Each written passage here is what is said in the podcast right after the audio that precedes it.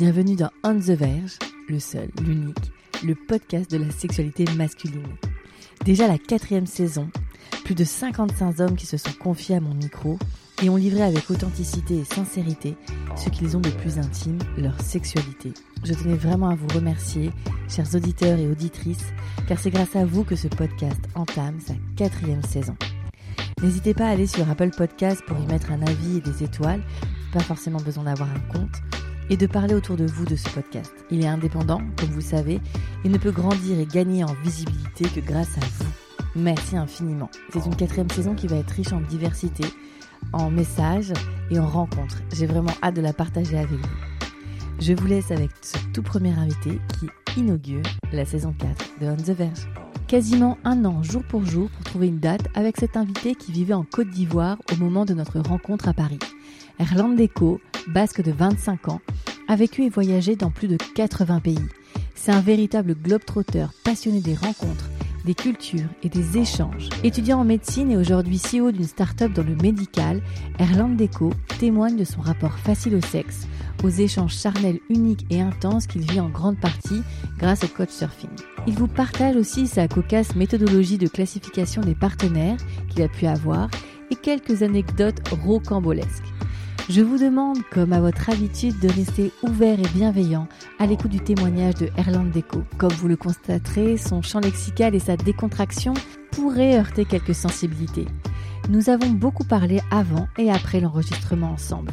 Erland Deco n'a pas souhaité s'étaler sur son histoire familiale douloureuse, mais il est évident que certains traumatismes et blessures vécues participent à la difficulté de trouver son équilibre et contribuent à sa façon particulière de consommer le sexe.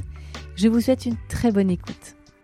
Pour cet épisode, je suis avec, c'est toi qui vas le prononcer une bonne fois et après je le dirai.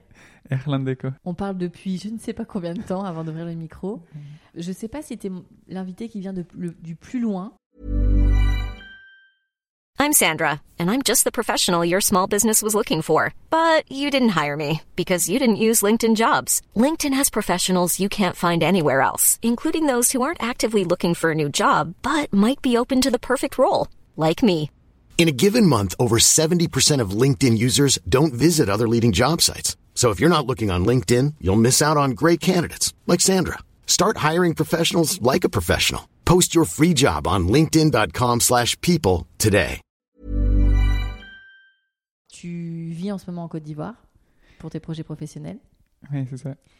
et euh, tu es d'origine euh, française, tu viens de sud-ouest de la France. Exactement. Ton nom c'est de quelle origine?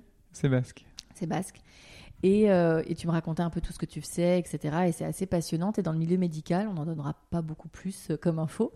Et en tout cas, aujourd'hui, euh, tu, tu as la chance de, de vivre sur le continent africain.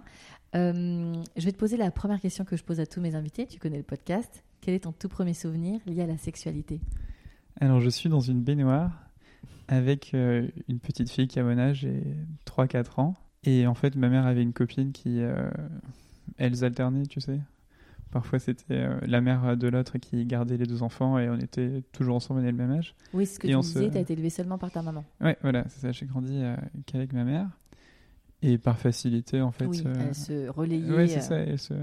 Et, je me souviens dans la baignoire, en fait. euh, Alors après, j'étais tout petit, hein, j'avais 3-4 ans, donc c'était en 98-99.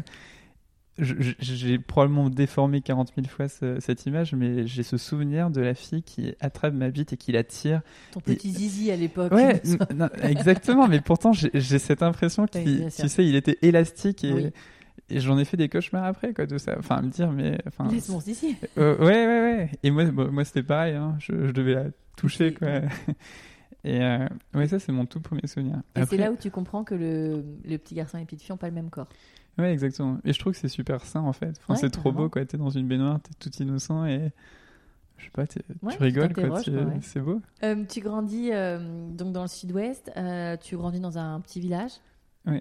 Donc euh, comment va euh, commencer euh, quand tu es enfant, pré-ado, ado, donc tu fais partie de cette génération aussi où l'accessibilité au porno, ou en tout cas est un peu plus facile que les gens qui, sont, qui ont aujourd'hui une bonne trentaine passée.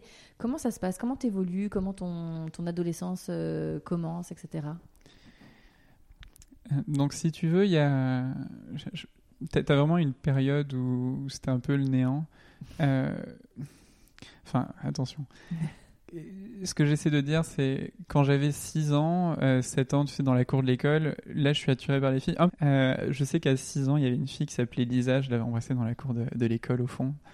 Euh, mais elle avait un amoureux qui s'appelait Renaud, je m'en souviens. Après, tu vois, c'est là où il y a eu cette période de creux entre euh, mes 7-8 ans et euh, mes, mes 14 ans. Que, en fait, j'étais l'intello. Genre, j'étais, tu sais, le mec un peu bizarre dans, qui avait les bons résultats. Un peu nerd dans son coin Ouais, complet. Enfin, attends, complet. Non, pas du tout, parce que je faisais beaucoup de sport aussi. D'accord. J'étais pas le geek. Euh, enfin, ouais, le terme nerd, en fait, je trouve qu'il est un petit peu. ok, je, le maîtrise pas suffisamment. Non, j'étais l'intello. Ouais, j'étais l'intello. Euh, et le regard des autres, c'était ouais, lui, c'est c'est le mec qui joue aux échecs, parce que je jouais beaucoup aux échecs. J'ai fait beaucoup de compétitions, je fais plein de championnats, et c'est trop cool. Mhm.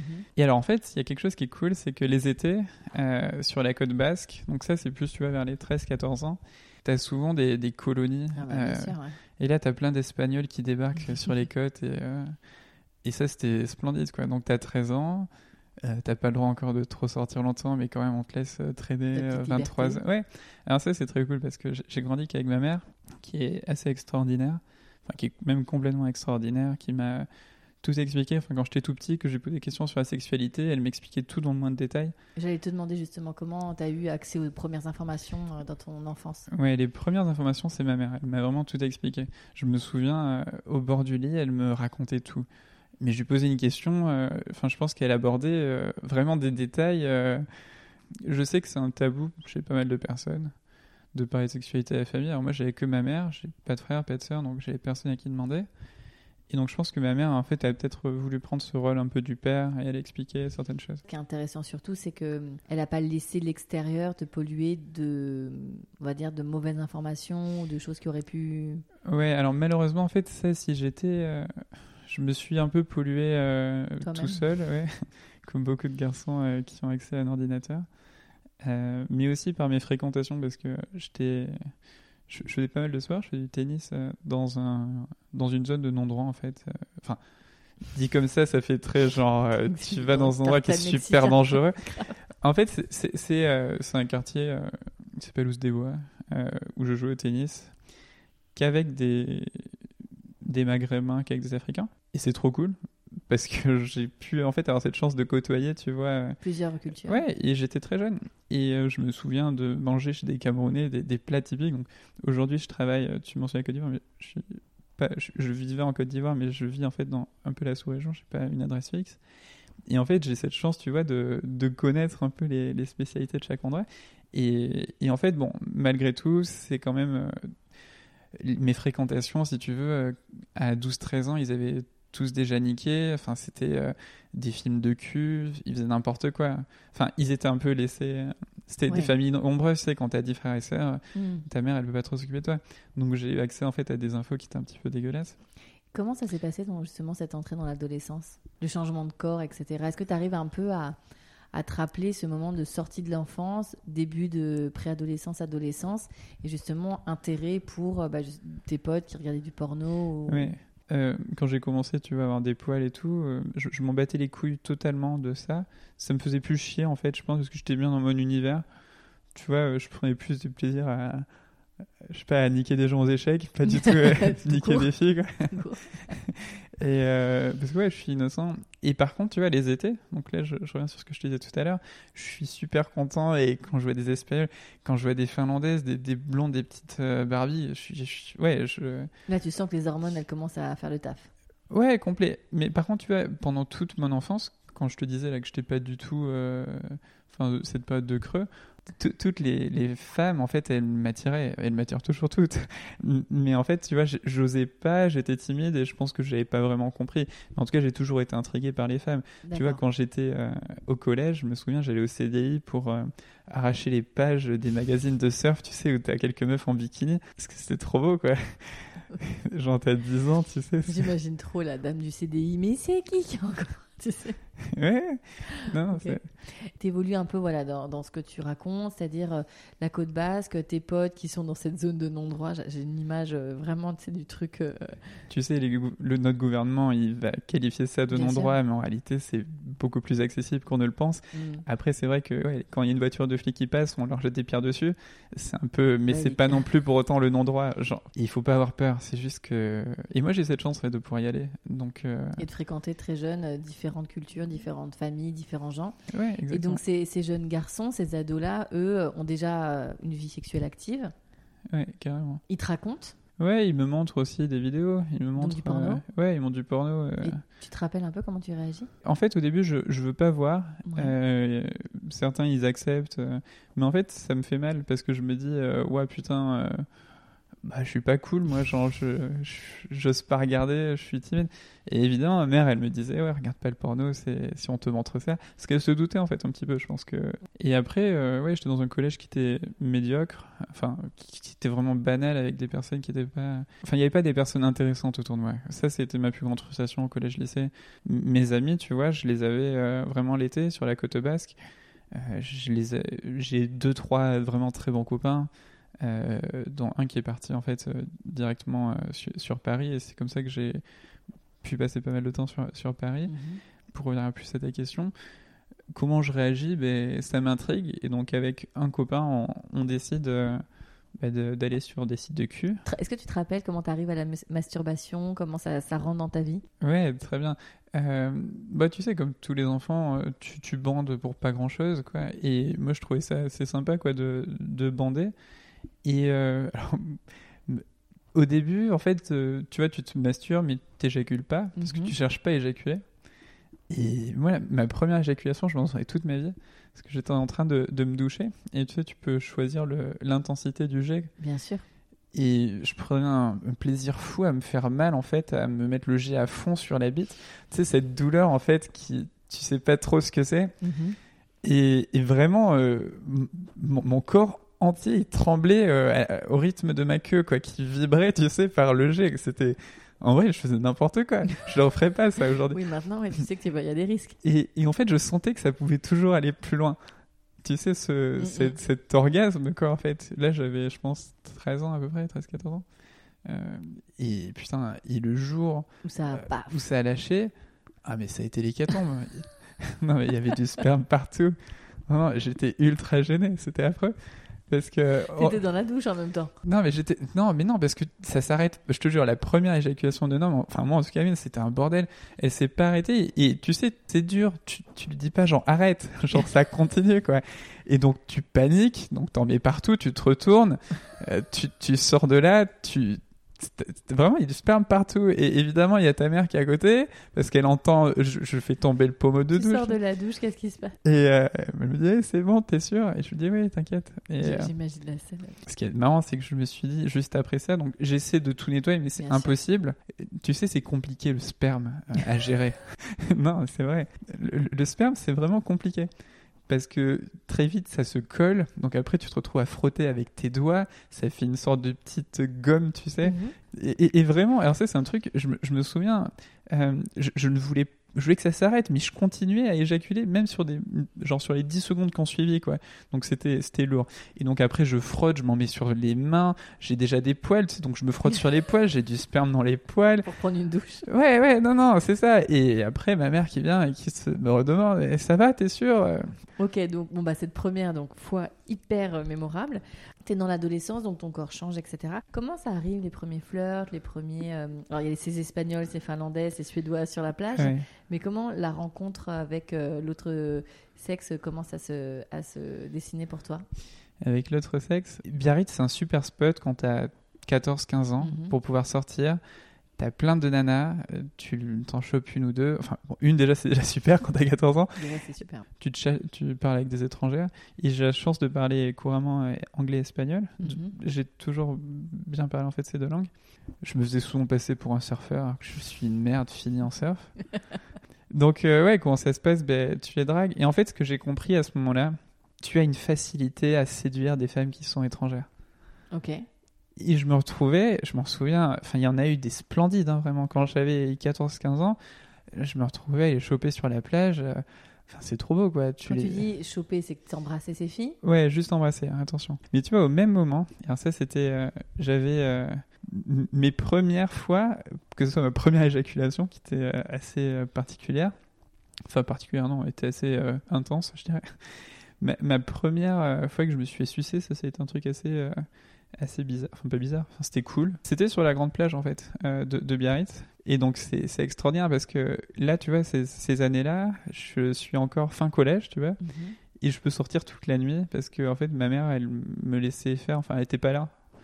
Donc elle me laissait faire ce que je voulais. Et donc on est sur la grande plage de Biarritz et vraiment l'objectif c'était euh, c'était choper un max de meufs. Et après t'étais le boss de la soirée. Si t'arrivais à, à partir et te faire sucer euh, derrière les rochers quoi j'en sais c'était le Et donc, c'était quoi la nationalité de la jeune fille euh, elle était américaine Ok. elle s'appelait Abby Ok. A de B Y je trouve ça magnifique Mhm. elle était pas particulièrement jolie mais je m'en foutais quoi enfin Qu'est-ce que la beauté? Ouais, ouais, ouais. J'étais loin de réfléchir à ces questions-là. hein, mais c'était, putain, est-ce qu'il y en a une qui me suçait, quoi? Je... Excuse-moi. Mais c'était vraiment ça. Et alors, cette pipe, je m'en souviens, parce que ça a été un truc. euh, On peut en parler ou c'est Ah interdit en fait, de parler? vraiment complètement là pour ça, en fait. Ouais, non, en fait, je m'en souviens parce que elle a fait, sans faire exprès, un des fantasmes que j'ai eu après pendant un petit bout de temps. Donc, si tu veux, au début, donc, euh, on va dans les rochers. Mhm. C'est, je pense, il doit être 4 ou 5 heures du matin. Donc, il fait nuit, mais t'as Ouais. quand même des spots de lumière euh, sur les rochers. Et en fait, tu, les gens te voient. Si tu te balades en fait sur euh, à Biarritz, tu, Mhm. tu peux voir en fait ce qui se passe en bas. Donc, quand c'est marée basse, tu vois ce qui est en bas. Et elle est en train de me sucer euh, dans les rochers. Et c'était, c'était brutal en fait. Enfin, il y avait ce, ce moment que je, je rêvais en fait, cette pipe. Je me demandais vraiment ce que c'était ce contact entre une langue et un phallus quoi. Et à la fin de la, enfin, la fin de la pipe, ça a été assez bizarre, mais elle a fait un, tu sais, le coup du dragon, tu vois ce que c'est? Quand t'éjacules au fond de la gorge et que la fille en fait peut pas respirer, elle vomit par le nez. Et euh, ben, en fait, elle a fait ça et moi je savais pas ce qu'elle foutait, mais en fait, elle a vomi, elle, elle Mais- s'est étouffée avec ma queue quoi. Bah oui. Et c'était la première fois que je me faisais sucer. Et, ça, c'est un fantasme que t'avais. En fait, j'ai eu après ça, ouais, de, tu sais, genre une gorge profonde Oui. et après tu t'éjacules en- avec la gorge profonde et la fille, elle s'étouffe, mais avec son consentement évidemment. Bien hein. sûr. Et euh, Je pense que Abby ne savait pas où elle allait à ce moment-là. hein. ouais, bon, on était les deux pétés, j'en étais, on avait bien bu l'alcool, hein, ça c'était, euh, Et donc, euh, Ça boire aide avec pas. modération, bien sûr. oui évidemment, avec modération, surtout Toujours. dans ces, Surtout dans ces moments-là. dans ces soirées, ouais. Ok. Et euh, voilà, il, savait été. aussi intense, hein, cette première fellation, également. Ouais, ouais, putain. Et j'étais mal pour moi et pour elle parce que je comprenais pas. Elle parlait bien. Elle, elle me disait- je me souviens, elle parlait anglais, elle était super guirette, elle est contente, ouais, tout va bien. Et après, j'ai une grosse frustration, tu vois, parce que j'avais envie de cette pénétration. Genre, je la recherchais, quoi. Mhm. J'avais envie, je me disais, ok, il faut tout faire. Genre, ok, c'est bien, t'as embrassé une fille, tu t'es fait sucer. J'ai fait un cuni, euh, enfin, c'était pas avec Abby, c'était plus tard. Mais si tu veux, c'était vraiment très euh, ritualisé, c'était marqué, Mhm. quoi. Enfin, ce qui était pas cool du tout, c'est que j'ai eu beaucoup de mal à trouver une fille pour pouvoir la ramener chez moi à Bidar pour la niquer. Bah, c'était pas possible. Donc, j'ai eu en gros euh, les années au lycée. Mhm. Je me suis dépucelé. euh, donc, euh, Au lycée? Euh, non, non, c'est pas au lycée, c'était aussi l'été. hein. Vraiment, quand je Enfin, suis. dans les dans tes ouais, ouais, ouais, c'est ça, c'est fin t'as du quoi T'as lycée. 16, 17 J'ai 17 ans. Alors, tu, tu vas te moquer de moi. Ah, moi, je me moque de personne. C'était, je crois, 10 jours ou 15 jours avant que, que, je, que mes 18 ans. Quoi. Et je crois qu'il y avait cette barre de il faut que je sois dépucelé avant les Mineur. 18 ans. Ouais, ouais. Tu perds ta virginité avec euh, une jeune fille avec qui t'as une amourette ou? Rencontré en boîte, euh, dans les toilettes publiques. grande histoire d'amour. Ouais, ouais, un truc très beau, vraiment. Hyper Une-. Une belle histoire. Aussi belle que ma première pipe. Je hein, te je demanderai crois. pas si tu l'as présenté à ta mère du coup. Non, je, je me souviens même pas de son prénom. Ok. c'était- Mais c'était pas un beau moment. Mais tu vois, c'était dans les toilettes, euh, couché par terre. J'avais même pas eu l'intelligence. euh, Enfin, je me souviens parce que elle, elle, était- elle s'y connaissait mieux que moi. Moi, je manquais d'ex... Enfin, j'ai pas d'expérience, tout quoi. Et euh, j'ai voulu niquer en missionnaire, en fait, dans les toilettes, ce qui est sale, par terre, quoi. C'est oui. Et je m'étais pas dit qu'en fait, tu pouvais utiliser euh, tout le mobilier, genre le lavabo, les, Le- les le- chiottes, voilà, quoi. t'as pas marrant. vraiment le sens pratique du coup. Hein. Ah non, du tout. Bah après, là aussi, je, je me sens bête, mais je, je- je bois beaucoup d'alcool. Enfin, je buvais. attention, je suis pas alcoolique, mais j'ai besoin quand même de mettre. C'est euh, une phrase d'alcoolique. Hein. Je ne suis pas alcoolique. Ouais, ouais. Non, mais la phrase qui va suivre, elle est pire. J'allais te dire, euh, je me mets juste une murge toutes les trois semaines, quoi. Tu fais cette première fois avec cette jeune fille. Ouais. Tu te protèges. T'as un souvenir quand même de cette première fois, malgré le, le sol qui colle et euh, les renvois de, de, de Sky euh, Coca? Elle était brune. Mais au-delà de ça- Euh, ouais, non, pas du tout en fait. hein, En fait, je ris, je ris beaucoup. Pour, euh, faut que je l'explique aux auditeurs et auditrices. C'est qu'en fait, quand on te voit, on ne peut pas imaginer que tu vas parler comme ça. Tu as l'air tellement d'être un premier de la classe avec les cheveux sur le côté, les petites lunettes, la petite chemise, le pantalon, la petite tête euh, un peu de, tu vois, angélique et tout. que C'est assez. euh, Enfin voilà, le grand écart est assez euh, intéressant. Donc j'ai un peu du mal à, garder le fil. Ouais, mais tu vois, moi ça m'embête beaucoup aussi parce que en soirée, quand des filles elles me voient, parce que voilà, j'ai ce petit côté euh, intello, moi ça m'emmerde parce que j'ai- j'aimerais bien, tu vois, avoir ce côté un peu plus bad boy. Ou c'est mais sans marqué sur ça- ton front. Ouais, exactement. Si tu veux niquer, viens. hein. Enfin, ce serait ouf. C'est peut-être ça aussi qui fait euh, ta facilité de voir les filles. C'est qu'elles vont vers toi en hyper safe. Une fois que tu as, eu cette première fois, comment le sexe rentre dans, ton... dans ta vie? En fait, à ce moment-là, je rentre en première année de médecine. Ok. Donc c'est une année qui est pas supposée être euh, très cool. Et moi, moi, ça a été une année qui était dure, euh, pas pour ça, parce que j'ai le, le 15 octobre, enfin je me souviens de cette date, parce que j'ai un ami qui, qui s'est donné la mort. Donc c'était dur pour cette Ouais, raison-là. une et-. Ouais, et, et ma mère qui a été, euh, qui était malade, qui, était, qui a passé beaucoup de temps à l'hôpital, euh, donc c'était pas évident non plus. Et ma mère, c'est la seule chose en fait hein, que, que j'ai. Je- Donc ouais, c'était dur. Euh, mais après, par rapport aux filles, ouais, j'avais pas trop la tête à ça. En fait, j'avais plus niqué là dans les toilettes pour me dire. euh, Et la première année de médecine, je me dis bon, écoute, euh, tu, tu bosses. Je, ouais, je, me souviens à une soirée post-partielle avoir euh, niqué dans un parking. C'est la deuxième fois que je niquais une des filles de ma promo. Et j'étais vraiment gêné. Alors, une nouvelle fois, je, m'en veux, tu vois, en te parlant d'avoir autant picolé quand j'étais petit, mais j'avais passé deux mois à me demander après, mais qui est cette meuf que j'ai niquée dans l'amphithéâtre? Et je savais pas. Et c'est à la fin de l'année où, en fait, en me parlant, euh, j'ai compris qu'en fait, c'était elle. Et c'était débile. C'était Ah ouais. débile de, de s'être. euh, Vous en- Enfin, elle se souvenait oui, oui, très bien. Moi, pas du tout. Et en fait, je pense que j'ai été nonchalant parce que parfois elle me regardait, je ne vais pas la regarder. C'était pas méchant, mais bon, c'était. c'était- Pourquoi Après, tu, tu buvais autant? Ok, il y a deux raisons. Je pense que c'est euh, une très bonne façon de, de se réfugier quand on n'est pas bien de boire. J'idolâtre euh, dans ma vie une personne. J'idolâtre. J'ai une personne qui est proche de mon entourage, pour qui j'ai beaucoup d'admiration, qui buvait beaucoup d'alcool quand il était jeune, qui, qui aujourd'hui euh, exerce euh, dans, dans le milieu médical. Et il buvait beaucoup d'alcool, enfin il est basque aussi. Et euh, ouais, et donc clairement, je m'étais dit que je voulais être cool comme lui. Donc, euh, D'accord. Ouais, et en fait, ma mère, sans faire exprès, elle me parlait de lui, donc ça a augmenté un peu. Elle me parlait de lui comme euh, un grand dieu. Et je trouve qu'en vrai, bon, je fais pas du tout. Tu l'as rappelé tout à l'heure, et c'est important de le dire. hein, euh, boire, c'est pas toujours très bien. Alors, Comment tu le formules mieux que moi Il faut boire avec modération. Voilà, boire avec modération. Sauf dans certaines. je. Bon. Qui est modération, c'est surtout Ouais, ça, exactement. Et donc, euh, c'est une année qui est pas facile. Et donc, euh, comment tu continues euh, tes études? Et là, ça commence à être bien sympa. Euh, Qu'est-ce qui se passe? Alors en fait, il y a... je rencontre une personne qui est devenue un, un très bon ami, qui en fait était en sixième année quand moi je rentre en deuxième année. C'est en combien d'années euh, la médecine? Ça dépend ce que tu fais comme spécialité, c'est entre 10 et 12 ans. Et en fait, très vite, il, il m'aime bien, on sympathise, même si je suis quand même bien plus jeune que lui, il a Mhm. 50 plus. Et en fait, il me prend un peu. euh, Il m'invite, tu vois, à ses soirées, et je trouve ça cool. Alors, je suis un des rares euh, mecs que tu vas interviewer euh, qui va te dire que les soirées médecine, elles sont pas terribles. Mais en tout cas, quand j'étais en deuxième, troisième année, les soirées médecine, en fait, je trouvais que les gens, ils étaient. Enfin, je, je m'attendais à des soirées euh, où tout le monde allait boire et niquer à fond. La thématique de cet épisode pour le moment. Ouais, ouais, ouais, ouais. Et en fait, euh, Pas tant. Ben non, les gens ils se chopent et après ils se ramènent, euh, l'un va chez l'autre et ils vont niquer. Mais de façon très douce, quoi. Hmm. Moi, je, je voyais vraiment la belle orgie, quoi. Et c'est plus, tu vois, avec euh, mon ami qui était en sixième année où j'ai pu aller faire des trucs plus sympas. Et surtout. Toujours il- dans des soirées euh, avec euh, des étudiants en médecine. Et non, et non. En fait, il fait du couchsurfing. Alors, j'en parle.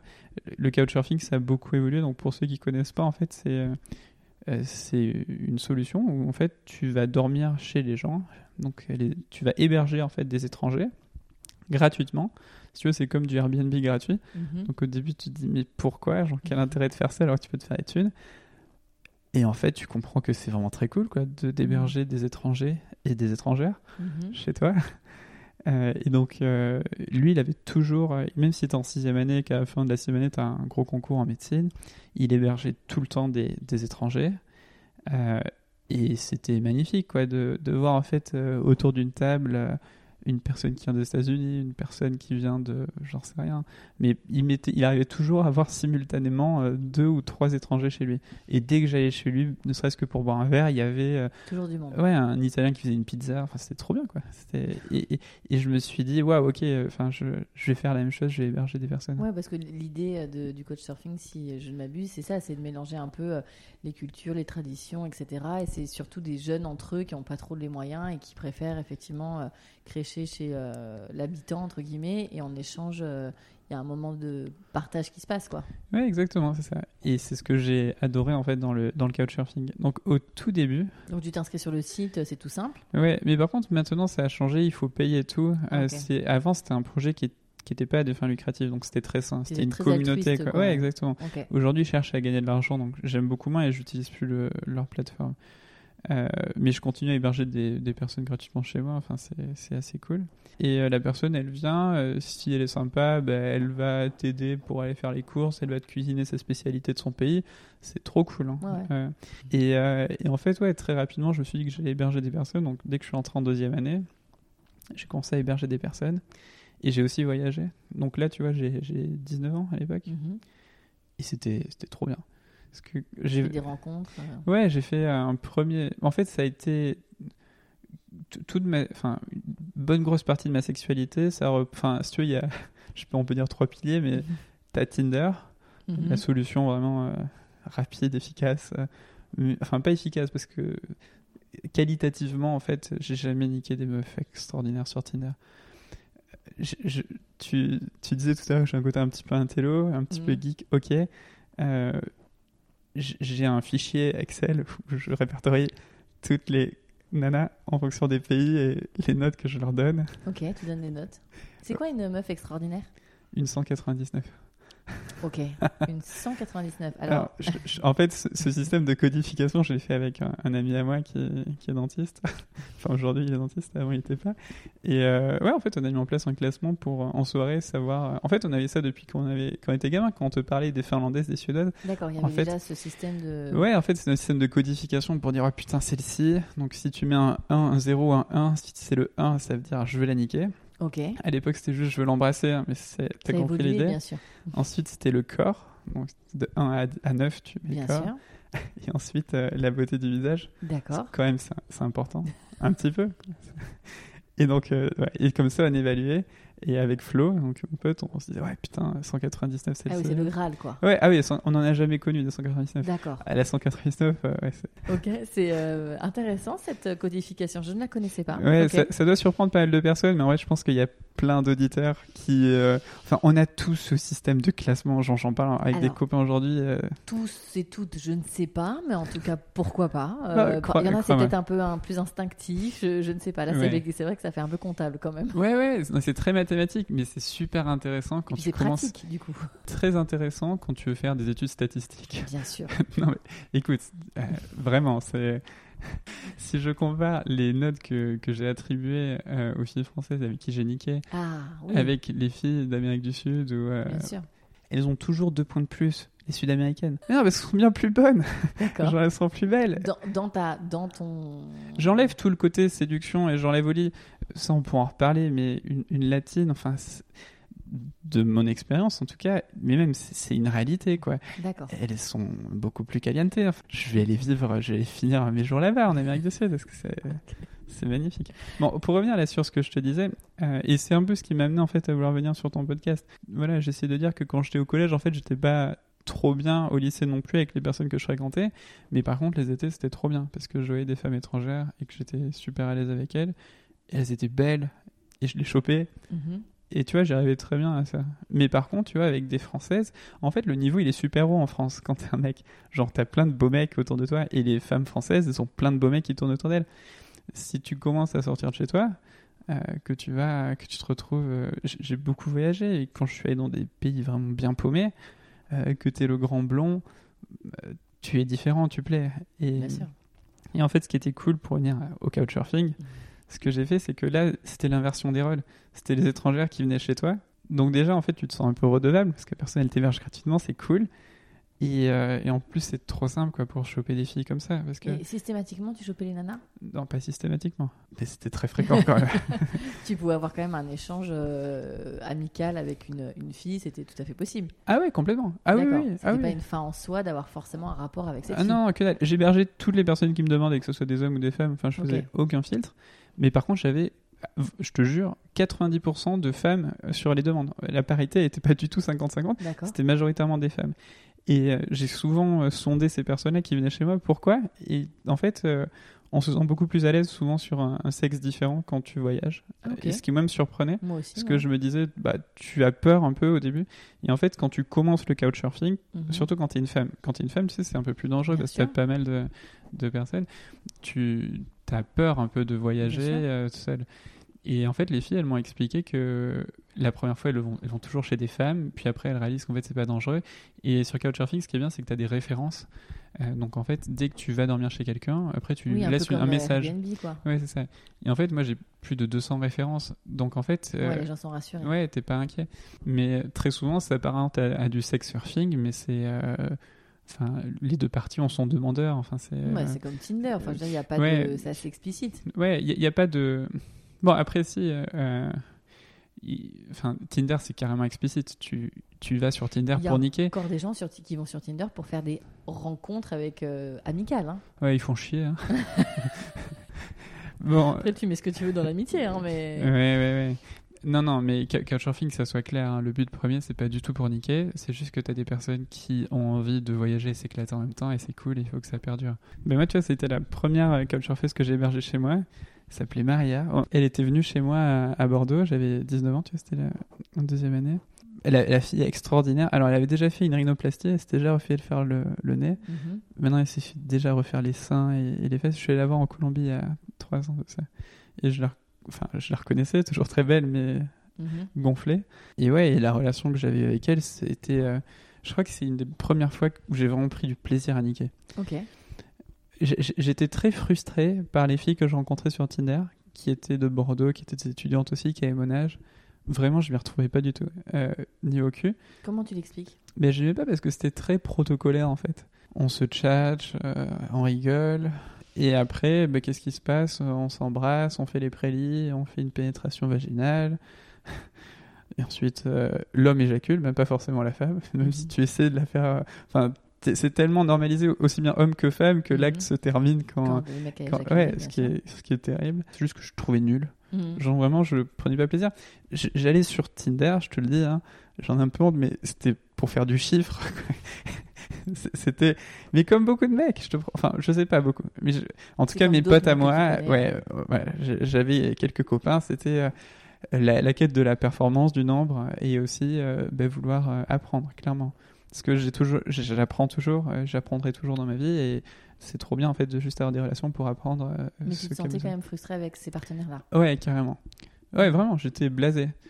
Et, et par contre, en couchsurfing, euh, là, c'était euh, c'est le régal. Mhm. Donc avec Maria, par exemple, c'est quoi la, la différence notable?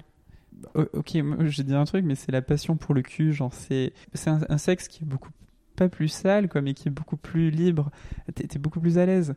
Euh, des deux côtés. Et t'as une symbiose en fait, les deux corps qui vont être beaucoup plus ensemble. Euh, et ce qui est magnifique aussi quand tu niques avec une étrangère, c'est la langue parlée quoi.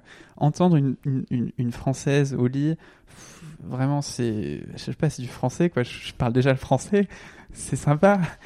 Mais quand t'as une espagnole qui va te murmurer à l'oreille euh, des, des saloperies en espagnol, ça me rend complètement fou. Et c'est trop agréable. Et pareil, enfin, avec toutes les langues, avec les Russes, avec les. Non, vraiment, c'est. C'est génial parce que tu peux faire un- une cartographie du, du cul à travers le monde. C'est ça qui est génial. Ouais, complètement, oui. Ok. Euh, tu- j'ai- pas fait tous les pays, hein, malheureusement. c'est le- c'est le- c'est ton objectif? Ouais, clairement. T'as une carte où tu mets des croix? Numé- Enfin, ouais, T'as un tableur, ouais, Excel, pardon. Alors, euh, il n'y a, rien en fait de mauvais. C'est plus pour garder un souvenir aussi de la personne. Mhm. Genre j'ai une colonne remarque et, et je note vraiment en fait ce que j'ai appris euh, par la personne et je trouve que c'est super enrichissant. Qu'est-ce que tu as appris? Ok, bon, bah, on va rester sur Maria. Genre euh, Maria, après j'étais très jeune donc je découvrais le cul. Mhm. Elle avait une façon en fait pour euh, toucher le, le corps de l'autre que j'avais jamais ressenti en fait qu'on pouvait par les caresses en fait procurer autant de plaisir. intensité dans sa Ouais, façon de toucher. E- Exactement. Ce qui était dingue, c'est qu'elle avait un an de moins que moi. Elle avait Mhm. 18 ans. Et elle avait déjà une expérience. Elle m'avait dit qu'elle avait déjà niqué 10 fois. Et... Enfin, c'était, c'était de la folie furieuse, vraiment, euh, quand on avait niqué. Enfin, je, je m'en souviens au réveil, euh, elle m'a fait une fellation, bon, ce qui est pas forcément étrange, mais elle prenait des, des selfies d'elle euh, en claquant ma queue sur sa langue. Et je me souviens me regarder hein, limite consterné, genre qu'est-ce que tu fais? Et en fait, elle se regardait sous tous les angles. Et en fait, elle se filmait pas. C'est juste qu'elle elle s'aimait. Tu vois, donc elle, elle m'avait fait vivre quelque chose en fait Ouais. par son toucher. Euh, Mhm. Ouais. Et, et chaque personne en fait t'apprend des trucs. Alors évidemment, t'as pas toutes les filles qui vont t'apprendre un truc, mais T'as eu combien de, de filles avec qui t'as couché? avec qui j'ai couché? euh, après, peut-être juste en parler, mais quand j'ai voyagé, je suis allé dans, pas mal en Europe de l'Est. Et en Europe de l'Est, t'as les dark rooms. Je sais pas s'il y a des personnes que interviewées qui t'ont parlé de, de ces Les endroits. C'est c'est pas des clubs qui sont dédiés au cul, c'est souvent des boîtes de nuit. Mhm. Et à l'arrière de la boîte de nuit, t'as un- une salle qui. T'as les backrooms dans les clubs gays euh, en Ouais, France? j'ai jamais fait de club gay. Euh, je suis pas gay. Mais en tout cas, des, Merci pour cette précision. Tu, tu- tu- tu as des, des dark rooms, euh, c'est des endroits qui sont éclairés avec des lumières noires. Tu rentres avec une partenaire, euh, ton ou ta partenaire, tu t'installes, donc tu batailles à trouver un endroit où tu peux t'asseoir. Tu dois y aller au toucher, c'est marrant. Et dès que tu as trouvé ton spot, bah, tu commences à niquer avec la personne. C'est de l'échangisme après, parce que c'est particulier quand même, parce que tu sais pas, Tu vois pas les gens? Tu les vois pas du tout. Non, non, non. Ah Et ouais. moi, la première fois que j'y vais, je comprends rien. Je suis dans la boîte de nuit. Je me dis, tiens, c'est cool, qu'est-ce qu'il y a là-bas? Et je sors mon flash, tu sais. Et j'ai cette image, tu sais, de vraiment tout le monde qui nique partout, quoi. Trop beau. Enfin, mais tout le monde, euh, enfin, je comprends qu'il faut vite éteindre. Il y en a un, il me dit, euh, Ouais, arrête, t'entends ok. ouais. J'étais avec une fille que j'avais rencontrée le soir même, prenait de la MD. Enfin, c'est pas mal d'acide et pas mal de, de drogue dure. Donc la drogue, c'est mal aussi. Ok. Et donc les dark rooms, donc ça, c'est dans tous les clubs d'Europe de l'Est? Non, non, je vais pas généraliser, mais en tout cas, euh, j'ai Ok. dû en faire 4 ou 5, je pense, oui. En Pologne, euh, et après aussi dans des pays qui sont un peu plus... En, en Russie, j'en ai fait un aussi à, à Moscou. Alors ça, c'était particulier parce que c'était avec une fille que, que, j'ai beaucoup appréciée dans ma vie. Et, et donc pour revenir là ouais, sur les dark rooms, donc, euh, je, peux- je- pour revenir à ta question, je sais pas combien de filles j'ai niqué, mais je suis euh, autour de 100. Mais là, maintenant, je vis en Afrique. Mhm. Et j'ai un pote à moi qui est réalisateur. Parfois, on parle de cul. Il vient d'avoir un enfant. ouais. Et euh, il me dit, en fait, euh, donc lui, par rapport à ses relations sexuelles, il en a eu beaucoup plus que moi. Après, il a vécu 20 ans en Afrique. Il me dit, mais euh, fais les calculs de secondes, quoi. Tu vas niquer une fille chaque week-end. Mhm. ça fait 50 à l'année. Si ça fait 20 ans que tu es là, ça fait 1000 femmes que tu as niqué. Et c'est vrai que dans certains pays, alors l'Afrique, on va peut-être en reparler parce que euh, les filles, elles s'intéressent à toi, peut-être pas forcément toujours pour les bonnes raisons. Donc, est-ce que c'est, euh, est-ce que tu as du mérite? Est-ce que c'est gratifiant de d'avoir un coït euh, pour d'autres raisons? Je pense pas. Pas forcément l'argent, mais parce que quand tu es blanc, tu incarnes le pouvoir, euh, tu as les papiers. euh, Mhm. Donc les filles, elles, elles rêveraient, les locales, d'avoir un enfant avec un blanc pour plus tard avoir les allocations du petit. Mais en tout cas, ouais, euh, je- je- en vrai, c'est, tout le monde peut faire, tout le monde peut niquer s'il le veut, une fille par semaine. Genre vraiment tout le monde. Il faut juste le vouloir, il faut s'en donner les moyens. Mais si t'as envie, tu peux le faire. Donc, euh, moi, c'est vrai que je m'étais dit quand j'étais petit, ce que j'idolâtrais, là, je te parlais de ce Mhm. mec qui était en sixième année, qui aujourd'hui est psychiatre. Enfin, ouais, lui aussi, il en a niqué beaucoup. Et c'est lui qui me donnait envie, je pense, de niquer beaucoup. Parce que, voilà, j'admirais des personnes qui niquaient beaucoup. Mais j'ai pas niqué parce que j'admirais des gens qui niquaient, mais parce que c'est cool, quoi. Pourquoi tu te refuses de mettre du sentiment dans tes coïts? Ok. C'est très affirmatif, mais parce que dans ton lexique, dans ta façon de parler, dans ta façon euh, même de le raconter, il y a quelque chose de presque à chaque fois, euh, c'est de l'expérience, c'est cocasse, enfin, on sent que tu t'amuses, etc. Mais j'ai l'impression qu'il y a une, euh, à part là, quand tu as mentionné cette jeune femme en Russie, il y a, il y a une maîtrise quand même de l'émotion. Ouais, bon après en vrai je pense que c'est plus euh, malgré nous, enfin malgré moi et la partenaire, quand Mhm. tu es euh, une couchsurfeuse euh, que tu es euh, brésilienne, que tu fais le tour de l'Europe, que tu restes euh, deux jours à Bordeaux, et qu'ensuite tu as le train le lendemain et que tu vas dans la ville prochaine, bah, tu perds contact, quoi. Mhm. Mais moi, je trouve que c'est super. Les personnes, après, tu les revois. Genre, j'ai j'ai eu des super relations avec des filles quand elles étaient à Bordeaux. Et je les ai revues sur leur continent, genre chez elles. Mhm. Euh, et c'est beau, quoi. Donc, les sentiments, ouais, je. Je sais pas, je décorrèle complètement le cul des sentiments. Je- par contre, ouais, je vais pas te mentir, je, je rêverais de. Ouais, d'aimer et d'être aimé, ouais. T'as t'as- t'as déjà eu euh, une relation euh, sexuelle, euh, enfin en tout cas un coït comme tu dis, avec du sentiment fort? Est-ce que tu as déjà fait l'amour? Non, je pense pas. Non, non. Je pense pas. J'ai vraiment apprécié certaines femmes pour qui j'ai de l'admiration. Il y, a vraiment des femmes avec qui j'ai eu des relations fortes euh, humainement. Mhm. J'ai hébergé, c'était euh, il y a 5 ou 6 ans, deux palestiniennes chez moi. Et on avait eu un, un rapport qui était très fort. Un rapport intime? Ouais, ouais, ouais. En fait, c'était très particulier. à trois? Oui, on a fait un plein Ok. trois. Et en fait, les deux étaient vierges. Parce Ah. que dans les pays musulmans, tu sais, avant le mariage. Et donc, on avait euh, commencé par discuter. Donc, e- elles étaient très soumises, en fait, à moi, non pas euh, parce que j'étais l'homme, mais parce que je les hébergeais. C'est la première fois qu'elles faisaient du couchsurfing aussi. Si elles veulent paniquer, il se passera rien. Je trouve que c'est juste magnifique de pouvoir, en fait, passer une soirée avec des filles palestiniennes. Genre, c'est pas tous les jours que tu peux voir des palestiniennes à Bordeaux. Mhm. Donc c'est génial, t'apprends plein de trucs à ce niveau-là. Et après, ouais, elle c'était mignonne sur les photos, même si elle était voilée, donc je sais pas trop. Enfin, tu vois un visage, donc c'est quand même Mhm. super. Mais ouais, si elles veulent niquer, on, on va niquer. Mais c'était pas, si tu veux, le truc numéro un. Ce qui m'a toujours attiré, en fait, c'est la richesse des personnes.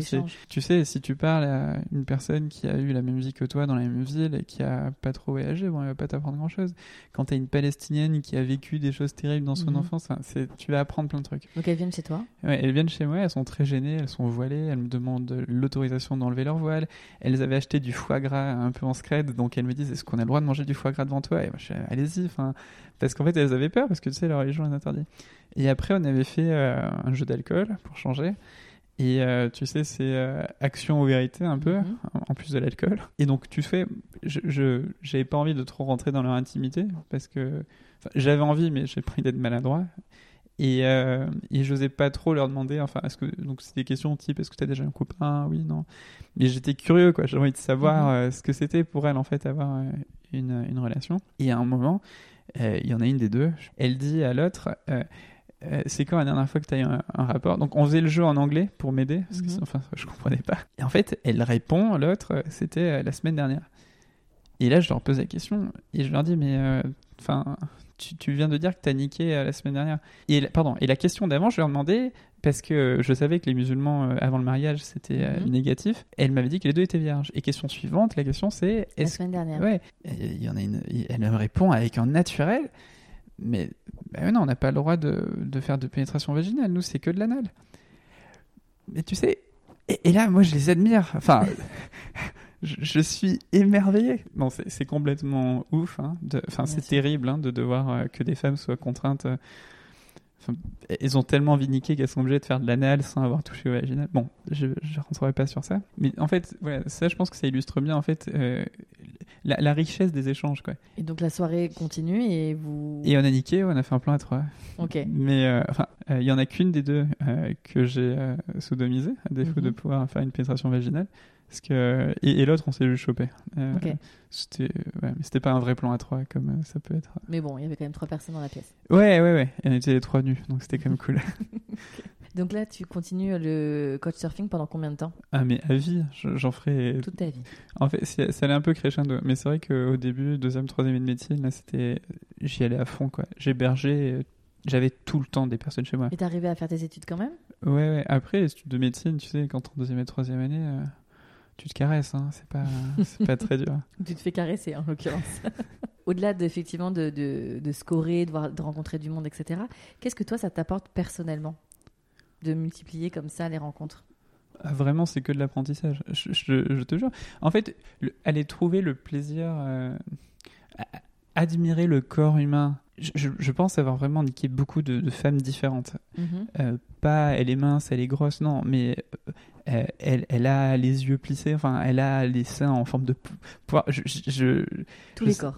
Ouais, exactement. Avec surtout une approche de la sexualité. euh, elles sont toutes, toutes les femmes du monde entier ont un- une sexualité très différente. Tu vois, il y a, il y a 10 jours, j'ai niqué une fille euh, en Afrique. En l'occurrence, c'était un plan à 4 qu'on a fait avec euh, un ami à moi et une autre fille. Et je, la, recherche du plaisir, que ce soit par l'homme ou par la femme, ça s'invente beaucoup plus à de la brutalité qu'à de la caresse. Ça va être euh, un coït très court. Alors après, ça dépend. Il y a de tout. Moi, je te parle de personnes qui vivent vraiment, qui ont grandi en Afrique, qui ont jamais mis le pied à l'extérieur du pays et qui sont influencées euh, certainement pas par les. Enfin, je sais pas si c'est bien ou si c'est mauvais, mais en tout cas, en- quand on va te parler du sexe dans les zones que je fréquentais euh, en Afrique de l'Ouest, c'est euh, voilà, euh, tu, il faut que tu fasses la fusée, il faut que tu sois fort, il faut que tu fasses mal, il faut que tu sois puissant, quoi.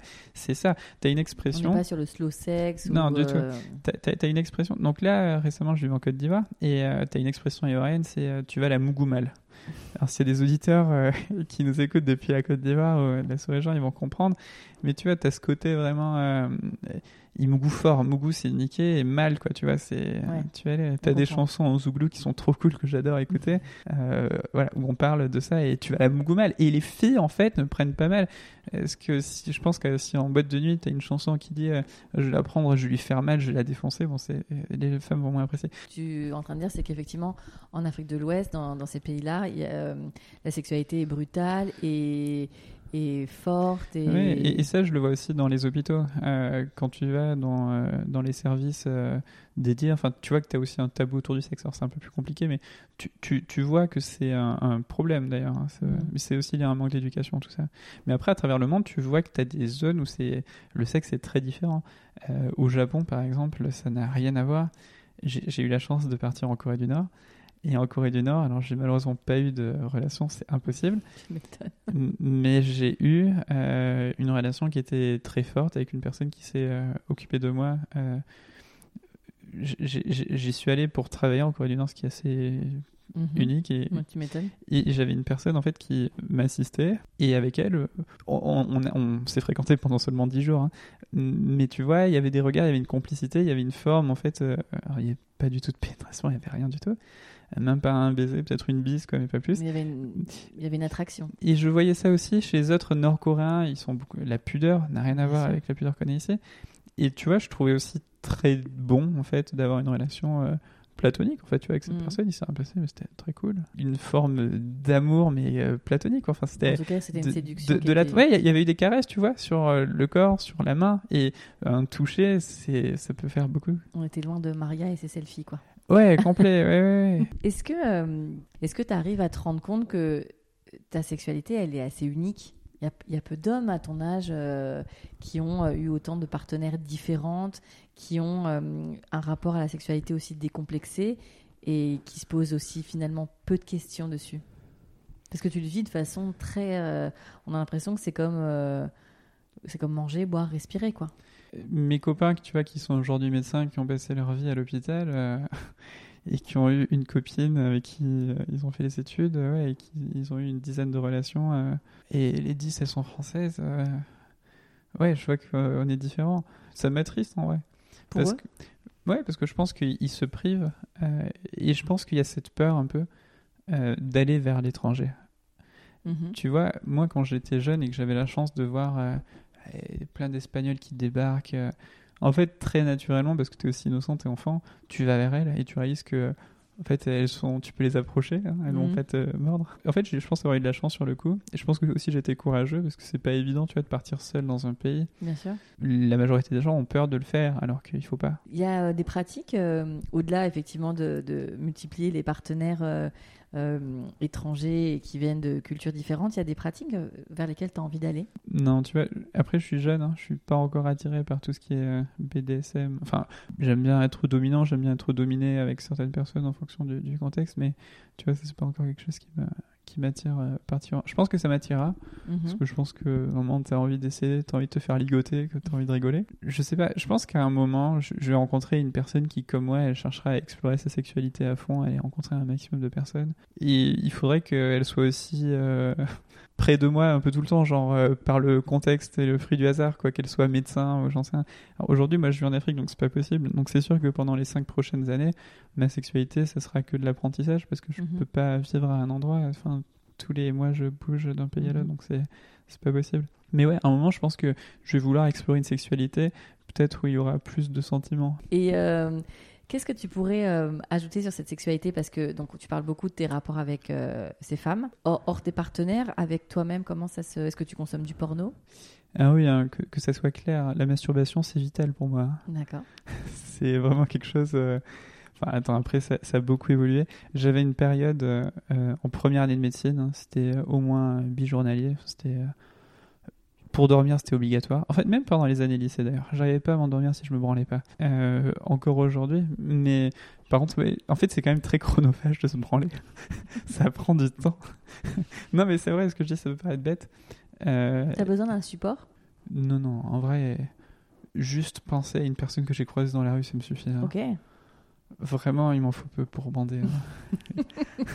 Et euh, le porno, tu en consommes toujours? J'en ai consommé euh, beaucoup quand j'étais, euh, tu vois, étudiant, en, en pre- Mhm. enfin juste en première année en fait. En première année, j'avais vraiment des gigaoctets, hein, des disques durs de, de porno, tous les Naughty America et compagnie. ouais, c'était... Mais je- je- j'aime pas ça. J'aime pas le porno. C'est pourri quoi. En vrai, ça me fait de la peine. Enfin, j'ai j'ai un petit cousin qui, est- qui a 14-15 ans et qui se ruine à regarder du porno. Bon, même si je faisais un peu pareil à son âge, mais je trouve que c'est dégueulasse parce que t'as pas un porno qui est adapté, qui est cool pour euh, le spectateur. Par exemple, tu vois, je trouve que c'était beaucoup plus sain quand je, je regardais euh, des surfeuses en bikini. Genre, c'est trop bien. Hmm. C'est beau. Tu t'imagines plein de choses derrière. Donc ta sexualité aujourd'hui, tu, si tu devais la qualifier? En fait, moi, je trouve qu'elle est très frustrante dans le sens où j'arrive pas à avoir une. euh, qu- Quand je dois, quand j'arrive à revoir une personne que j'ai fréquentée, c'est souvent sur euh, dans un autre pays ou dans un autre continent. Enfin, tu vois, toutes les personnes autour de moi qui ont des euh, copains, copines, euh, et je passe un an avec elles et plus. Et... Bon, en vrai, je les admire. Je sais pas comment ils font pour. Enfin, quand tu vois passer autant de belles personnes autour de toi pour rester qu'avec elles, j'en sais, c'est un truc. Après, je pense que tout à chacun trouve son compte aussi. Tu Ouais, vois, il y, a, et- il y a des gens qui subissent, comme tu Mm. disais, puis il y a des gens qui sont très heureux d'avoir euh, le, le même partenaire ou la même partenaire pendant euh, plusieurs années. Je, je suis entièrement d'accord. Et je pense que aussi le jour où j'ai rencontré l'amour, genre où tu aimes vraiment euh, une personne de façon très forte, euh, je pense que ouais, là clairement tu peux te permettre ce... Ça t'inquiète de, de le rencontrer cet amour? Non, pas du tout. Ça, ça- ça me fera chier peut-être plus tard. En fait, je me dis que l'amour, ça peut être bien quand tu fais face à des difficultés. Genre quand tu vis des moments qui sont durs. Je pense que c'est bien d'avoir un, un relais. Après, je me dis euh, que si j'ai des gosses, euh, ils feront office de ça en fait. Euh, en fait, je pense pas que ça soit vital. Que... Alors il faut, il faut généralement faire des enfants avec quelqu'un qu'on aime et avec qui on passe un peu de temps. Ouais, moi je pense que ce sera pas le cas. D'accord. Moi, je pense que je vais me reproduire avant tout. Ok. Si ce n'est pas déjà fait. En fait, tu vois, j'ai pas eu l'amour d'un père. Et je pense que malheureusement, à tort, je me dis que je ne donnerai pas l'amour à un enfant parce que. Pas parce que c'était un petit peu. Je trouve que c'est un petit peu injuste, quoi, de pas avoir eu de père. Enfin, Mhm. je ça peut être bien de. Ça. Mais après, je pense qu'on peut très bien se débrouiller sans. Ouais, je pense qu'en fait, je me mens, tout simplement. En fait, je pense que je, je rêve d'être un père. Ouais, clairement. Je... De réparer. Et je pense que je rêve aussi en fait de tomber amoureux. Je pense que je rêve de d'aimer une femme. Mais c'est juste que j'ai jamais vu euh, ma mère et mon homme. Et. Ouais, je pense que c'est mon rêve, mais que j'ose pas me le dire. ouais. Je je pense que je vais trouver une femme extraordinaire, à un moment qui va me dire oh, arrête tes conneries. Et Ce sera une franco-française. Putain que dalle. non non non. Ce serait une bonne argentine qui aime bien le cul. Putain, je rêve que dans 10 ans, tu m'appelles, tu me dis elle est auvergnate. et elle est française sur 27 générations. Tout à l'heure, t'as dit un truc qui m'a fait sourire, mais Mhm. qui m'a un petit peu vexé. Enfin, pas vexé. Je sais pas comment tu m'as catalogué. Enfin, Mhm. Mais en fait, t'as dit ouais, 78, c'est euh, un peu vieux pour toi. C'est oui, oui, j'ai dit que c'était oui, c'est vrai que c'est un peu vieux pour toi 78. Mm. C'est des femmes qui ont aujourd'hui tac tac tac tac tac 42. C'est pas non? Non, j'ai eu plusieurs relations avec des femmes. Des femmes euh, plus âgées que toi? Ouais, même bien plus âgées que 42. Ouais, Genre des vraies milfs quoi. ouais même plus que mille fois. Ah ouais, euh, j'avais eu, je sais pas s'il a écouté euh, l'épisode avec Axel qui lui avait euh, comme king vraiment les femmes euh, très âgées. Ouais, putain, je l'ai écouté dans un, dans un bac à un petit bus euh, africain. Non, moi j'ai. Je te la raconte cette histoire? Tout Je- le monde n'attend que ça. Ok. Bon, déjà, ok, je vais te mettre euh, un peu de contexte. Parce qu'avec le contexte, je trouve que l'histoire est encore plus belle. C'était euh, en 2015 et je viens sur Paris. Et donc, en gros, on, on décide de, de sortir. C'était début de soirée, c'était assez tôt. Et en sortant du métro, en fait, on entend de. Enfin, il y, a- il y a des personnes qui courent au loin, c'est pas trop ce qui se passe, et il y a- il y, a des bruits assez stridents. Euh, et en fait, très vite, ça devient un peu le chaos, avec des personnes qui, qui courent euh, plus vite et, et qui sont en train de crier attentat. Et en fait, c'était euh, le 13 novembre Ah oui. de 2015. Et je, je me réfugie dans. donc là, j'étais avec, avec un ami et j'étais aussi avec un ami népalais que j'avais rencontré l'été d'avant, avec qui j'avais sympathisé. Et on s'était retrouvés sur Paris, c'était trop bien, quoi. Parce que euh, moi, j'étais le seul copain qu'il avait rencontré au Népal et qui en est sympathisé. Et on se retrouve ensemble là. Et là, ça commence, euh, les gens courent, donc on se réfugie. euh, Je suis avec le pote népalais dans une cage d'escalier. Pas une cage d'escalier, pardon. Comment t'appelles les halls? Mais Comme ce que t'as là en bas de chez toi là. hein. Ouais, une cour. Ouais, une cour, exactement. Et en gros, on se cache dans la cour, planqué pendant 15-20 minutes. Il y a des ambulances qui passent. Enfin, c'est assez, assez chaud. Euh, ben en fait, à un moment, t'as- je me souviens, t'as un flic qui arrive, euh, armé. C'était, je pense, à peu près euh, 20-30 minutes après qu'on soit planqué là. En vrai, on, on s'était dit, on va se cacher. On sait jamais s'il y a quelqu'un qui arrive, il ne veut pas nous voir. Et il voit qu'on n'a rien, qu'on est deux pauvres mecs. euh, et euh, il part. Et donc on sait pas quoi faire, donc on est dans cette cour et là il y a une personne qui descend et qui nous dit montez, montez, euh, venez dans, vous réfugier chez moi. Mon, mon ami népalais, il est en flip total. Genre déjà il parle pas français, Enfin, il maîtrise un mot sur deux, donc il est largué complet. Et, et donc en fait on est chez cette personne, mon pote népalais il, il vrille complet, mais depuis le début, en fait au début quand on courait, il comprenait rien, attentat il comprenait pas, donc il était en train de sourire, limite de rigoler. Mm. Et après, il- quand je lui ai expliqué la situation, il, il flippait à mort. Et quand on arrive chez la personne, il, il se réfugie dans une chambre et il ferme la clé, il s'enferme. Et le lendemain, il m'expliquera qu'il s'est mis sous le lit tellement il avait peur. Et moi, je me retrouve avec la personne euh, qui euh, donc était dans le salon et euh, on allume le- la télé. Donc c'était BFM. Et tu sais, t'as toujours cette heure de retard sur ce qui se passe vraiment. Et donc ils annoncent, oui, on a entendu une détonation au Stade de France puisqu'il y avait un match de foot en fait la Mhm. soirée. Et après, voilà, euh, il y a des attaques euh, aussi dans le centre de Paris, un mort pour l'instant. Et nous, par la fenêtre, on voyait les ambulances qui passaient. Donc, si tu veux, c'était, on comprenait que c'était pas un mort. Après, ils sont obligés de. Euh, et c'était euh, François Hollande à l'époque, il disait le bilan il est en train de s'alourdir, s'alourdir, et c'était terrible. Et, et moi j'étais mal parce que t'avais pas de réseau non plus, ce qui était assez Mhm. bizarre, mais enfin je pense que tout le monde devait essayer d'appeler au même moment pour savoir où étaient ses potes, donc ça saturé, donc t'es encore plus inquiet. Et euh, donc moi je suis mal quoi, et la personne avec qui j'étais, elle me dit écoute, euh, enfin il faut se changer les esprits. euh. Et donc elle a ouvert une bouteille de champagne dans le frigo. Et, euh, et donc euh, et donc on a niqué en fait. Comme ça. Et ouais on a niqué en fait. C'était une femme qui vivait seule? C'était une femme veuve Ouais. euh, qui à l'époque avait 63 ans. Ah ouais. Elle était de 53. Pas quel âge elle a aujourd'hui, enfin elle a plus que ça elle ouais. Et ça s'est fait. Et en fait, ouais, j'étais traumatisé par la situation. Et en fait, je me suis dit, mais c'est. En fait, moi, j'étais très frustré. Aussi, pour une autre raison, c'est que j'étais encore étudiant en médecine. Donc, je savais à peu près rien faire. mhm. Mais malgré tout, j'avais envie d'aider. J'avais envie d'aller, euh, tu vois, Oui, s'il y avait des personnes pouvoir prodiguer les premiers soins. Ce qui, Oui. ce qui sert à rien. Elle me l'avait dit, écoute, euh, t'es mignon, mais tu vas faire quoi? T'as déjà les médecins sur place. et tu peux te prendre une balle. Et il te disait en plus à la télé, fermer les rideaux, enfin, faire si dans la sûr. mais en fait, ce qui s'est passé ce soir-là, c'est que je me suis dit, mais c'est quoi en fait euh, la meilleure réponse quoi à, toutes ces tueries? Je me suis dit, bon, mais c'est niqué en fait. et, et on a niqué. Et c'était. C'est elle qui a amené ça? C'est toi qui as amené tu vois, ça? je t'ai dit, elle a ouvert une bouteille de champagne. Donc je pense que je me suis dit, champagne c'est cool. Niquer c'est cool. Donc peut-être qu'on va, on va avoir un quit. Mais comment t'arrives à, à, à vriller la situation? Parce qu'elle devait être aussi inquiète de son côté. Donc t'as- c'est toi qui lui. qui impulse ça? Non, ça s'est vraiment fait naturellement. Ok. Mais genre vraiment, c'était et c'était beau. Euh, je, je me souviens, euh, on, on a on a ouvert le champagne, on l'a bu et on se regardait de façon assez. euh, Moi, j'étais paumé. Euh, je comprenais pas la situation. Enfin, c'est fou quoi de vivre Bien ça. sûr. Et je pense qu'elle percevait un peu ma détresse. Moi, je- elle, elle était pas, elle était très calme en fait. Et je, la- je l'admirais pour ça. Genre euh, une facilité pour relativiser quelque chose que tu ne peux pas relativiser. Bien sûr. Et, euh, et je pense qu'elle elle a su me mettre en confiance. Et, et vraiment, et le moment où je me suis dit, bon, nique-la, enfin, enfin, je me suis payé ça comme ça. Excuse-moi, je le dis de façon assez euh, vulgaire. Et, c'est... et en vrai, c'était assez fort, l'échange qu'on a eu. Et, et j'ai, tu vois, donc on, on a eu notre rapport Mhm. qui a été. euh, Enfin, c'était particulier parce qu'en fait, euh, quand t'as 20, 20 ans, niquer une femme qui a 63 ans, c'est. Mais c'est très enrichissant. Pour te donner une idée, les. Co- Comment tu dis en anglais C'est pas le trash talking, enfin c'est tu as plusieurs façons pour quand tu insultes tes Mhm. partenaires. Tous ces, ces mots que tu peux employer, c'est là où j'ai remarqué en fait la, la force des mots en français Mhm.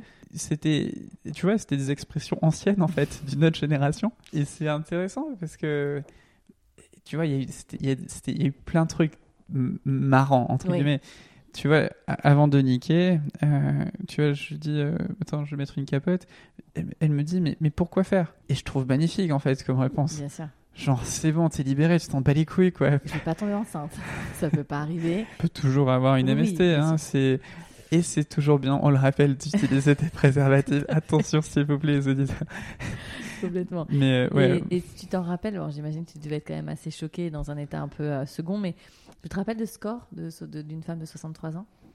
Que je lui mettrais là? enfin, non, Alors, pas la note, hein, je te demande, mais ah, le, tu, le tu corps. la note? Non, non, je te demandais comment. Est-ce que tu te rappelles Ah ouais, ah du ouais. corps? Ah oui, très bien. Et euh, Après- est-ce que ça t'a. Après, tu as un rapport au corps qui est un peu différent. euh, Tes exigences, elles sont très différentes. Tu, n'attends pas à ce qu'elle ait des putains de fesses bombées toutes mignonnes.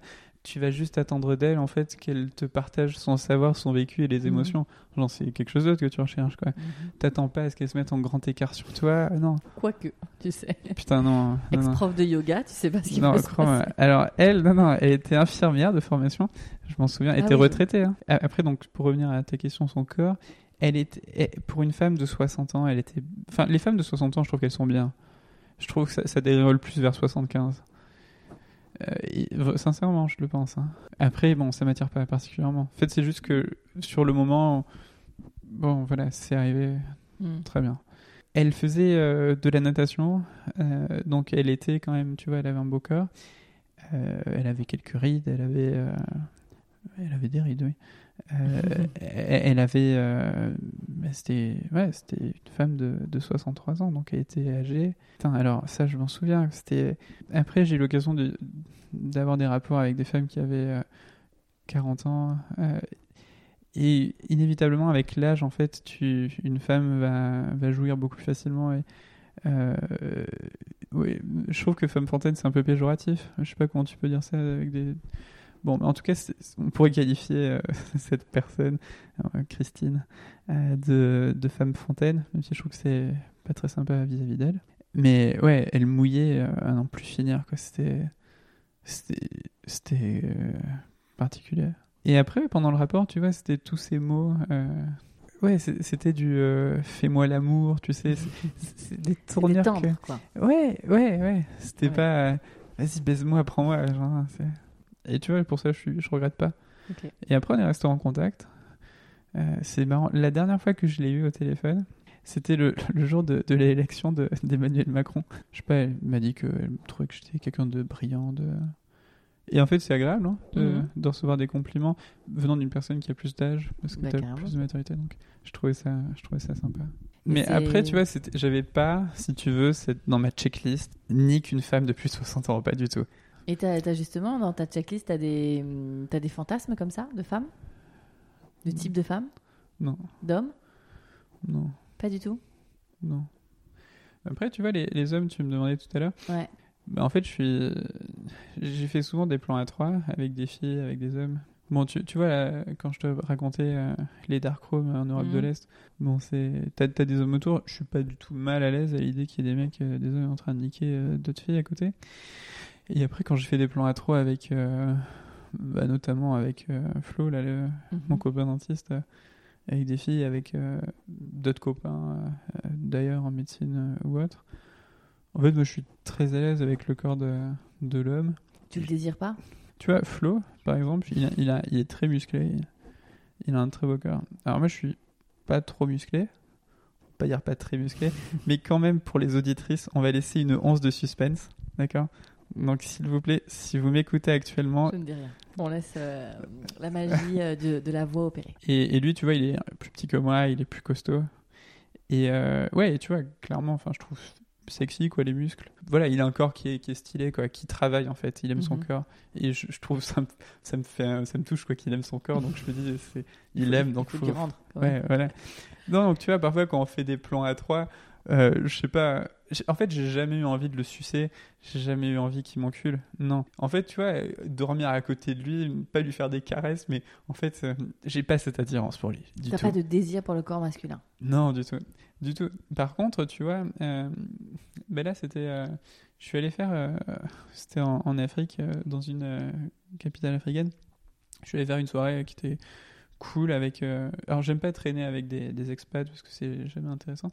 Mais en fait, j'avais un coloc quand je suis arrivé en Afrique qui était. euh, qui venait, alors lui, euh, non, pardon, du Pérou, c'est un Péruvien qui est exclusivement gay euh, et, et qui rêve en fait de, de niquer des hétéros. Lui, c'est son rêve. Ah, Et en fait, tu vois, il, me faisait de la peine euh, un peu par rapport à ça parce qu'il me rentrait dedans.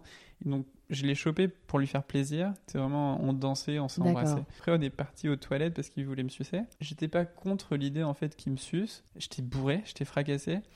Et à un moment, je sais pas, j'ai eu une sorte de. euh, Qu'est-ce que tu branles là? Enfin. Arrête tes conneries. Ouais. Et, Enfin, je vais dire un truc qui est un peu cru et bête, mais une bouche est une bouche. Et ouais, du coup, ça se fait pas parce que, bah, autrement, j'en ai pas envie. Après, tu vois, embrasser un mec, pff, ça, ça me fait rien. mm. Et, et je pense que même, tu vois, me faire sucer, si je vois qu'il est content, c'est, Oui. je serais content. euh. Mais enfin, je te dis ça, mais pas sûr que je sois capable de bander parce que peut-être qu'inconsciemment, je vais me dire, ouais, c'est un mec, euh, c'est bizarre. Mais par contre, ouais, ça, ça me ferait plaisir, en fait, pour lui. Euh, si c'est son rêve euh, de me sucer, il va me sucer. Vraiment, par gentillesse, je vais le faire, mais sans prendre de plaisir. Quelle gentillesse, quel don de soi. Non, mais c'est vrai, après tout.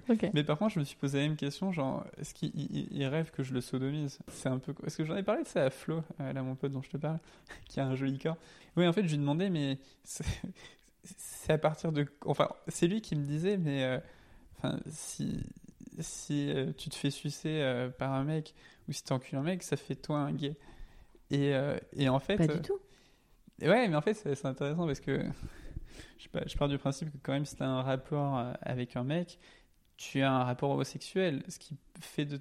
Qu'est-ce qui ne fait pas de toi un homosexuel Bon, c'est quoi un homosexuel? La pratique ne fait pas de, de. Si tu, par exemple, si toi tu aimes te faire sodomiser euh, et t'aimes la pénétration anale, c'est une pratique, c'est pas ta sexualité. Bah là, c'est pareil. Si tu peux avoir un rapport avec un homme pour essayer, ou tu fais des plans trois avec un mec, ça fait pas de toi forcément un homosexuel. Dans, le problème de l'hétérosexualité et de l'homosexualité, c'est que sous couvert de ces mots-là, il y a donc on parle de sexualité, mais c'est surtout aussi le lien émotionnel qu'il y a. Tu vas pas tomber amoureux d'un homme. Si? Ah non, pas du tout. Ça, ça, je, je serais pas capable, je pense. Enfin, ok. Tu... Alors, ouais, non, j'ai jamais connu l'amour, donc je peux pas te répondre. Mais parce que pour moi, avoir une amitié très forte, c'est ça, avoir de l'amour pour une personne. Mhm. Enfin, ce qui n'est deux choses différentes en réalité. Enfin, je pense. En fait, tu vois, j'ai appris pourtant que dans la mythologie grecque, les Grecs étaient très souvent homosexuels. Mhm. Parce qu'en plus de leur femme, ils avaient euh, Ouais, un amant avec qui ils avaient des, des relations. Les fameux pédérastes, ça vient de là. D'accord, j'ignorais. D'accord, c'est pour ça qu'on dit oh le PD euh, Mhm. de pédéraste ça vient de qui vient de la pédéraste. Ouais, exactement. Bon, ok, donc pour moi en fait, je pensais qu'on qualifiait de d'homosexuel une personne qui a un rapport. euh, Mm. Non mais donc. Après, est-ce qu'on a vraiment besoin de se qualifier, de mettre des étiquettes Ouais, non, pas du tout. Je pense qu'il faut juste euh, y aller si on le sent. Exactement. Mais euh, donc ouais, je, je pense que je, je vais tout essayer. En tout cas, je pense que je suis parti pour et je suis jeune encore, donc je pense qu'à un moment je me retrouverai à le faire. Mais après, ouais, non, c'est clairement pas quelque chose qui me donne envie. Mm. Mais vraiment, je vais y aller par curiosité. Ok. Je vais me dire. Euh, Peut-être par rencontre aussi. Peut-être qu'il ouais. y a un mec qui va te donner plus envie qu'un autre, euh, tu vois. Ma dernière question, enfin, en tout cas, euh, ce que j'avais envie de savoir, c'est c'est quoi ton, ton regard sur aujourd'hui la, la déconstruction qui est en train de s'opérer? Moi, je l'aperçois pas cette déconstruction. Parce tu que dire loin à cause des réseaux sociaux, Instagram, TikTok et compagnie. Alors, toi, tu dis- donc déjà, j'ai une réponse à ma question, puisque tu dis à cause et non grâce à. Depuis que tu as accès à Internet et que tu as accès à toutes ces saloperies que tu peux trouver dessus, ouais, moi je pense que ça, détruit en fait complètement la, la beauté de, de la sexualité. Ok. Alors je, je suis pas capable de savoir si ça, ça répond à ta question. Mais en tout cas, c'est ce que j'ai envie de dire maintenant. Bon, alors j'ai essayé de la compléter parce que je suis panier et j'arrive un peu à comprendre quand même. Inévitablement, l'accès à Internet et avec tous ces réseaux sociaux, ça augmente, euh, ça, ça- ça diminue considérablement la confiance qu'on peut avoir en soi. Mhm. Enfin, moi, de mon expérience, les, les bons coups que j'ai eus, Et en vrai, j'en ai eu avec pas mal de femmes, tout étrangère. J'en ai pas eu avec une française, un banco. D- Dans mon tableau, tu sais, je, je, je mets une note aussi sur le, le rapport, euh, l'acte sexuel, Ah, et après la, la relation en en tout en dehors de ça. Je sais pas si c'est une question qui est un peu en lien avec ta question, mais c'est quoi un bon coup? Enfin, pour Mhm. moi, c'est important de répondre à ça pour Alors, parler de bon cette coup? génération. Un, un bon coup, c'est euh, une personne qui a envie de. Euh, mais déjà qui est bien dans son corps. Euh, Tu, tu ne peux pas être un bon coup si tu n'as pas confiance en toi. Mais genre vraiment. Mhm. Euh, et en l'occurrence, je pense que toute la génération, là, aujourd'hui, euh, je sais pas si tu connais, enfin oui, tu connais TikTok, j'imagine. Moi, j'ai découvert ça assez récemment. En fait, c'est beaucoup utilisé en Afrique, malheureusement. C'est que des meufs, tu sais, en train de faire des, des petits pas de danse et hop, un petit coup de hanche à droite, à gauche, à moitié à poil. Et je sais pas, je me mets à la place d'une femme deux secondes. Genre, je, je pense que j'y arriverais pas, quoi, à faire exactement ce que je vois. Donc, ça doit te d'attrister. Tu dis que tous les mecs, ils aiment ce genre de femmes-là, donc c'est vilain. C'est moi, ça, ça m'attriste vraiment. D'un côté, l'ancienne génération, je trouve que c'était très triste. À mes grands-parents qui ont eu euh, peu de, de- partenaires différents, je trouve que c'est quand même très triste. Et je trouve que c'est magnifique quand même la mondialisation pour ça. le fait de pouvoir voyager, non mais c'est bête, mais pouvoir Mm. prendre un avion et se retrouver entouré euh, de, de, de- ouais, je te jure, tu vas en Bolivie, les Boliviennes. Bon, alors certains les trouvent pas particulièrement belles. Moi, je les trouve belles, enfin comme toutes les femmes de tous les pays à peu près. Mais c'est un luxe de pouvoir voyager, se retrouver avec une femme qui a un rapport au corps qui a rien à voir. Donc, je sais pas si je suis toujours dans le scope de ta question, mais en tout cas, je pense que c'est très dur de, de, enfin, quand je porte un regard sur la nouvelle génération, moi, je me dis que c'est magnifique cette chance de pouvoir augmenter les échanges. Je sais pas si on peut parler d'interracial, mais en tout cas, euh, non, parler de race, ça, ça se fait pas en français, en anglais, ça se fait. Euh, c'est Interculturel. interculturel, oui. D'ailleurs, je trouve peut-être que c'est un peu, il y, a- il y a des sujets comme ça qu'on s'interdit de parler de mâle et de femelle. Mhm. Enfin, bon, venant du monde médical, moi, je trouve que c'est pas quelque chose de très grave. hein. Donc moi, je pense qu'il y a une opportunité, mais je pense que c'est terrible pour euh, toute cette génération euh, de, d'idolâtrer. Et je le vois aussi avec euh, ouais j'ai un cousin qui, qui est jeune qui a 14-15 ans euh, et qui admire des mecs qui ne devraient pas être admirés quoi. Est-ce que tu peux reformuler ta question pour que je fasse une conclusion? Euh, c'est intéressant. En fait, je te demandais le regard que tu portais sur euh, cette génération, cette nouvelle génération. C'est-à-dire quoi qui se déconstruit? Qui se déconstruit aujourd'hui, où le rapport, euh, en tout cas l'égalité euh, sexuelle entre les hommes et les femmes se fait entendre, sur les pratiques, sur les nanas qui euh, se réapproprient leur corps, leur plaisir, et les garçons qui de plus en plus, tu vois, on met beaucoup la question du consentement au sein Oui, des, des oui, oui, relations, oui. tout ça. Ouais, très bien, ok. Ouais, parlons du consentement, parce que moi j'ai un regard qui, je pense, va énerver peut-être plus d'une personne, Euh, mais je je vais l'argumenter, donc je pense que les gens vont me comprendre. Moi, tu vois, je, je vois aussi à travers les soirées médecine, parce que j'en refais quand même de temps en temps, je vois que les mecs ont peur, mais réellement peur, Mhm. d'aller, des, des garçons, tu vois, qui ont la vingtaine, qui ont peur d'aller euh, séduire la, la, femme. La femme. Je, je- je- ouais, la- non, mais le, le, le sexe féminin. Quoi. parce que, bon, en fait, moi, ce qui m'embête, c'est que je pense que. Enfin voilà, non, c'est non. Euh, si la- ton partenaire il dit non une fois, allez, t'arrêtes. Mais par contre, euh, quand même, tu, tu- que tu sois homme ou femme d'ailleurs, n'aie pas peur, vas-y, aie le courage de faire n'importe quoi jusqu'à ce que la personne elle te dise non. Je pense que le, consentement c'est vital. Je pense que devrait inciter toutes les personnes à avoir un consentement très clair, très explicite. Mais il faut pas que les gens aient peur en fait d'aller savoir putain est-ce qu'il y a le consentement ou pas. En fait, moi, ça me désole de voir des, des, des, des personnes qui niquent pas parce qu'ils ont peur d'aller l'un vers l'autre et ils rentrent seuls le soir chez eux alors qu'ils pourraient se retrouver dans le lit de l'autre.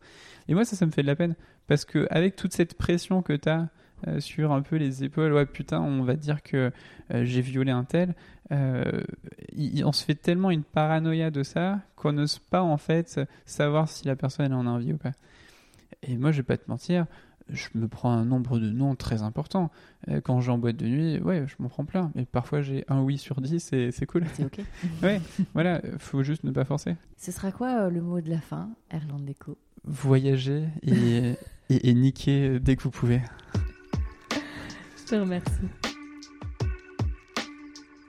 Merci pour votre écoute et merci infiniment à Erland Déco pour euh, sa confiance et son naturel. C'était une rencontre très intéressante et je le remercie. Donc il a fallu effectivement de, notre euh, entretien enregistré euh, que, que j'arrive à, en garder une heure, une heure et quart pour le format du podcast. En tout cas, c'est toujours, je trouve intéressant de rencontrer des gens qui ont une toute autre vision du monde, de la sexualité, du rapport à, tout ça. J'espère aussi que vous, ça vous permet de vous nourrir, d'ouvrir des horizons. Et je, crois vraiment que c'est le dessin de ce podcast, c'est de s'ouvrir et de réfléchir à tout ce qui nous entoure et à l'autre. Je vous dis à très bientôt dans un nouvel épisode de On the Verge.